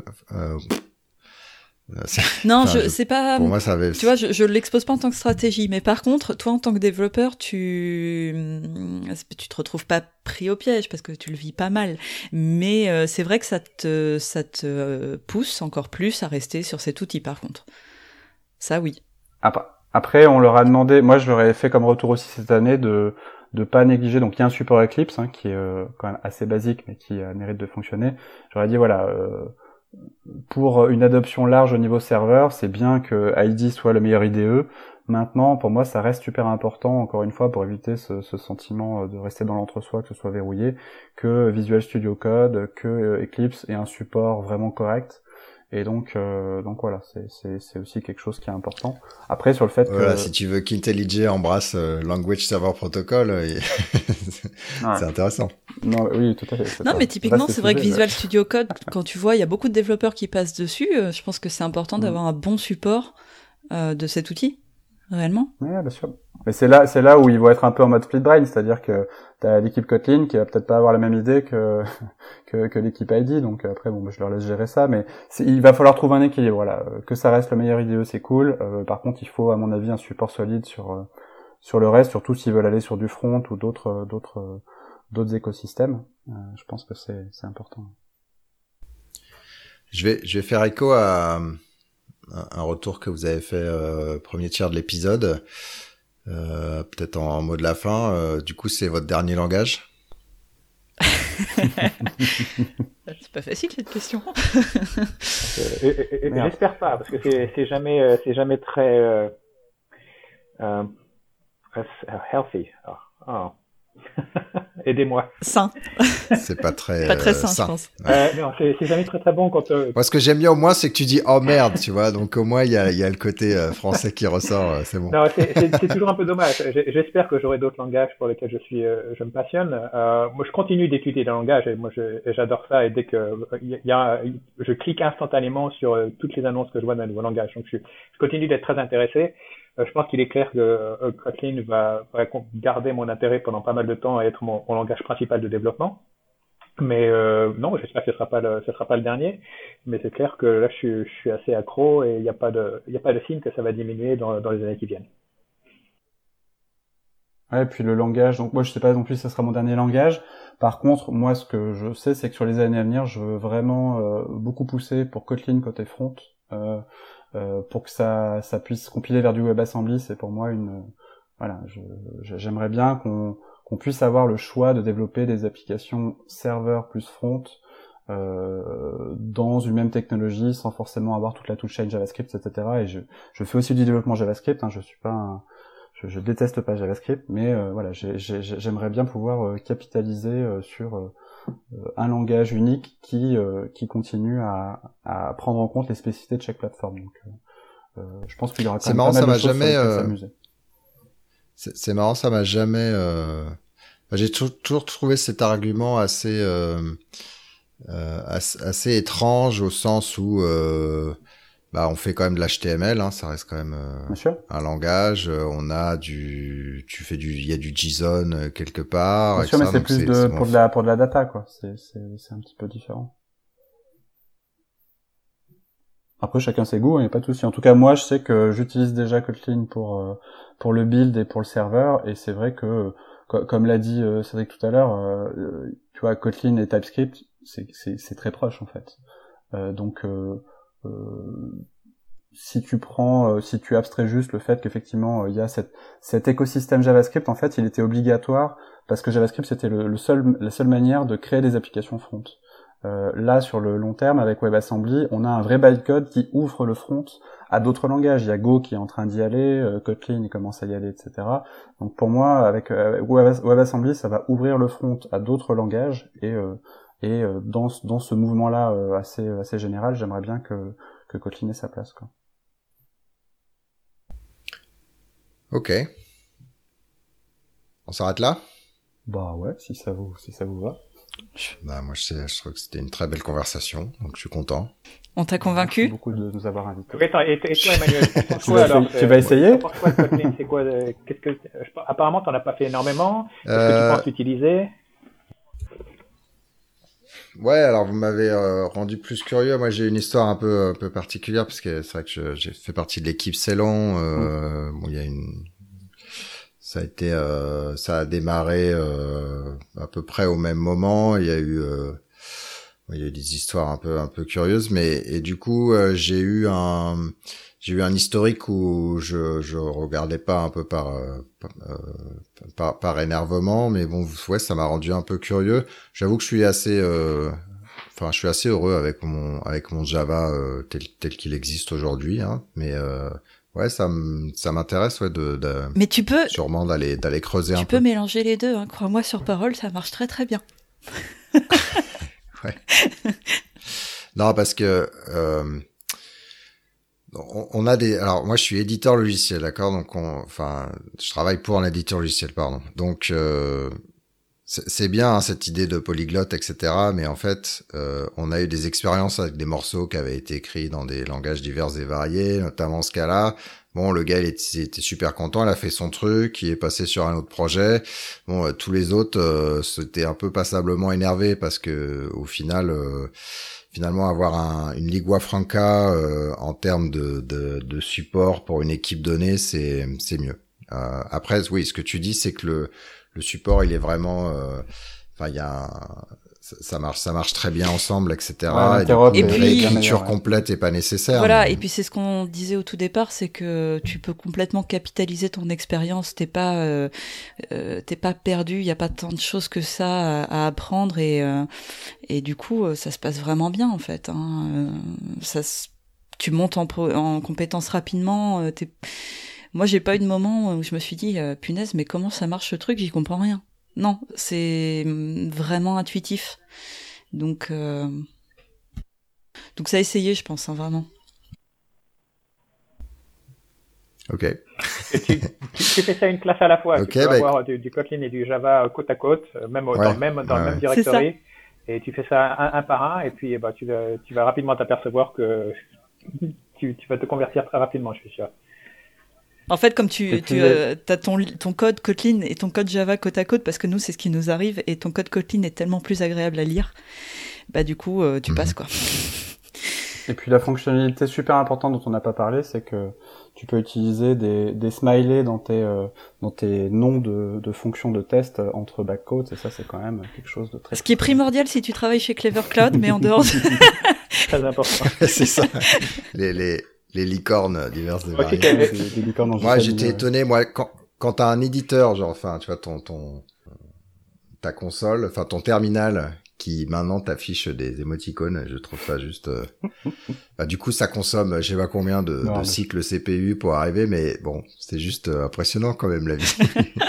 c'est beau, le progrès. Une, une fonctionnalité que tu trouveras peut-être intéressante dont on n'a pas parlé, c'est que tu peux faire du copier-coller Java vers Kotlin. Tu fais un copier de, de, de, ton code Java, tu le colles dans un, un, fichier Kotlin et il va être euh, automatiquement converti par IDE en Kotlin c'est une bonne, une bonne Et c'est trop bien. C'est comme ça que j'ai appris le langage. trop bien. C'est comme ça que j'ai appris le langage. Ouais. Ouais, c'est ce que c'est ce qu'expliquait, euh, c'est ce que tu fais, c'est ça, euh, Audrey. Alors en fait, non, euh, vous prenez une classe quand vous la migrez. Ça dépend. En fait, euh, quand tu veux la migrer, tu directement tu fais un clic droit sur la classe et tu lui dis, euh, tu migres toute la classe. Et là, il te la réécrit complètement. Mais après, parfois, effectivement, il arrive que on se dise, bon bah cette classe-là, on va la buter, mais on récupère juste le morceau qui nous intéresse. Et, et dans ce cas-là, oui, tu fais, tu te poses pas la question, tu fais un copier-coller et il va te la traduire et puis voilà. Hein. Donc ça se passe très bien. Et tu vois, même quand on parlait de de cohabitation euh, Java Kotlin et, euh, et de pas changer tes habitudes etc nous on a même des, des classes en Mockito encore dans l'application. Parce qu'on avait un test d'intégration euh, particulièrement trapu qu'on n'avait pas vraiment envie de réécrire. Donc on l'a simplement migré on l'a laissé en Mockito le reste des tests sont en mock. Enfin t'as as vraiment une grande souplesse. Et, euh, et donc ça se non ça se passe hyper bien hein. Tiens, d'ailleurs, c'est quoi l'écosystème euh, accès aux données? Alors, parce que comme, si, si l'immuabilité est, est, poussée fortement, c'est vrai que des, des frameworks euh, à, la, à la Hibernate, par exemple, Hibernate ORM, c'est pas forcément euh, le, le, truc hyper sexy. Il y a, y a un il y a un sous-univers d'accès aux données qui est un peu différent dans Kotlin ou pas, pas particulièrement? Il y, avait, des choses qui avaient été initiées très tôt dans Kotlin. Un, un framework euh, qui s'appelle Exposed. Euh, je, je, mettrai le lien. J'avais écrit un article dessus. Euh, j'avais testé qui était vraiment très intéressant parce que ça utilisait vraiment bien les capacités du langage pour avoir une espèce de DSL euh, en SQL mais écrit en Kotlin qui était assez assez intéressant mais c'est pas quelque chose qui est très très très maintenu nous ce qu'on a fait là-dessus c'est qu'on a on a ajouté le support euh, de l'immutabilité sur toute la partie euh, Spring Data NoSQL voilà et c'est comme ça qu'on l'a supporté. Après un framework enfin un écosystème data spécifique Kotlin je je crois pas. Moi je je parie pas mal pour que dans les années à venir, euh, on est un écosystème Kotlin qui utilise euh, toutes les librairies euh, asynchrones et réactives SQL qui vont arriver, euh, avec des billets d'Oracle, product placement là que tu nous fais en juste à la fin là. Le thème musical et le thème numéro 3, gracieusement offert par podcastem.com. P-O-D-C-A-S-T-T-H-E-M-E-S.com. Bon, bah merci de, de, toutes ces discussions. Le logo a été euh, dessiné par Nicolas euh, Martignol, alias le Touilleur Express. www.touilleur-express.fr. Et puis j'espère que ça vous a bien plu, euh, messieurs, les, messieurs, mesdames, les auditeurs et auditrices. Euh, à la prochaine fois. À bientôt. Merci, à bientôt.